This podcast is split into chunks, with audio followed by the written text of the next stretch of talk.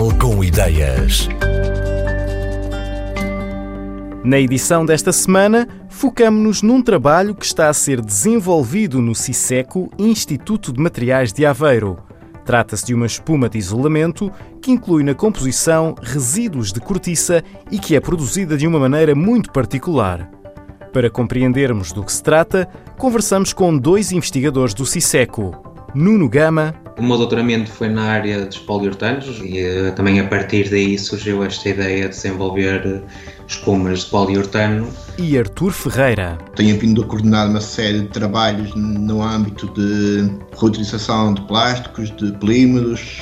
Isso é uma espuma que foi pensada como uma aplicação das novas tecnologias e de demonstrar a possibilidade de incorporar resíduos como o de biomassa, como por exemplo cortiça, em eh, novas aplicações de isolamento térmico, de isolamento acústico, mas com a utilização de tecnologias de fabricação aditiva, como é a impressão 3D.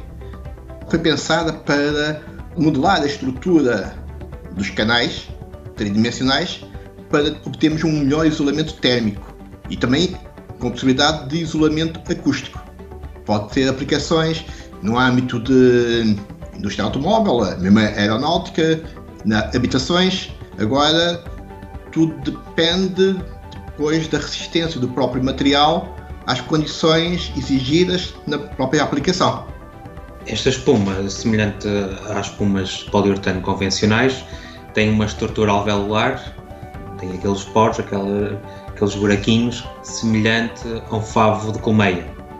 Primeiro foi criado um material em que numa extrusora é misturado o poliuretano e a cortiça. Os resíduos de cortiça foram cedidos pela corticeira Amorim, em que são basicamente é pó de cortiça. Este pó é obtido através dos resíduos da produção de rolhas.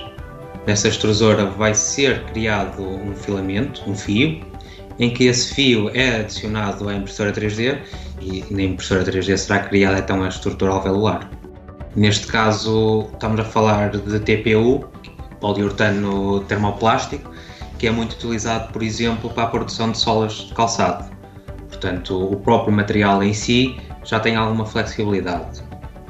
Ao adicionar a cortiça e também tendo em conta a estrutura da peça que foi impressa, esta espuma tem alguma flexibilidade a flexibilidade depende das condições também do material inicial. Nós podemos dar uma característica mais eh, elástica ou menos elástica em função do tipo do poliuretano utilizado. Isso aí pode ser modulado. Podemos dizer, chamar de inovador, porque nós até ao momento, quando desenvolvemos este material, não havia nenhum material celular produzido uh, por impressão 3D com estas características com a vantagem ou com o agravante da utilização da cortiça. Até o momento não tínhamos encontrado nenhuma investigação neste âmbito. Desvantagens tem algumas para já. A impressão 3D ainda não é uma tecnologia completamente desenvolvida, portanto o tempo e o, e o custo associado a esta produção para já ainda são elevados mas também, por outro lado, poderá apresentar vantagens, pois nós através da impressão 3D conseguimos definir ou ajustar a geometria dos poros para aquilo que nós queremos.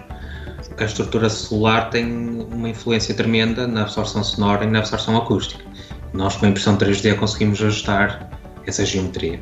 E também o próprio desenho da peça, uma pessoa pode ser peças à la carte. Em função do, do desenho, uma pessoa constrói. Podemos fazer peças custom made.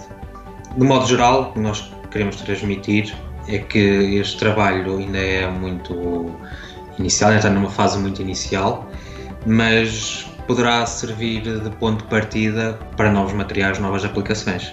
É um exemplo da aplicação e da utilidade da técnica de impressão 3D. Uma espuma de isolamento térmico e possivelmente acústico, produzida com recurso à impressão 3D e que incorpora resíduos de cortiça é uma inovação resultante do trabalho de investigação da equipa de Artur Ferreira e Nuno Gama no CISECO, Instituto de Materiais de Aveiro. Os resultados deste trabalho inicial são promissores e os desenvolvimentos seguintes poderão já ser feitos em parceria com a indústria.